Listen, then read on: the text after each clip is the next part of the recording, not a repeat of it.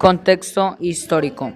Los acontecimientos históricos no coinciden con las producciones artísticas, sino que la determinan o, por lo menos, influyen en sus formas y contenidos.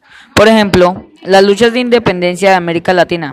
En el periodo de 1810 a 1825, cuando España pierde sus dominios de ultramar, excepto Puerto Rico y Cuba, que no son que son conservados hasta 1898, tienen que ver con el tránsito del neoclasicismo y al romanticismo. Se podría pensar que los neoclásicos son los seguidores del espíritu hispano y románticos del espíritu independiente, pero no es ahí, no es así. Andrés Bello era propulsor de la independencia y poeta neoclásico, en tanto que los románticos pueden mostrar muy diversos grados de pasión política, tal es el caso de Heredia en Cuba, quien da un romanticismo, una nota de pesimismo en el exilio al no tener esperanzas de independencia.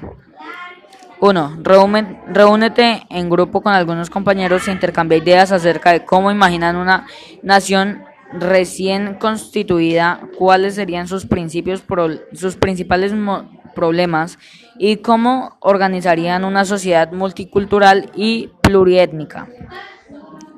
Analicen el siguiente esquema, observen en algunas actividades que se registran en la segunda mitad del siglo XVIII trazan el perfil histórico del siglo XIX, explica el proceso histórico. Siglo XVIII, segunda mitad.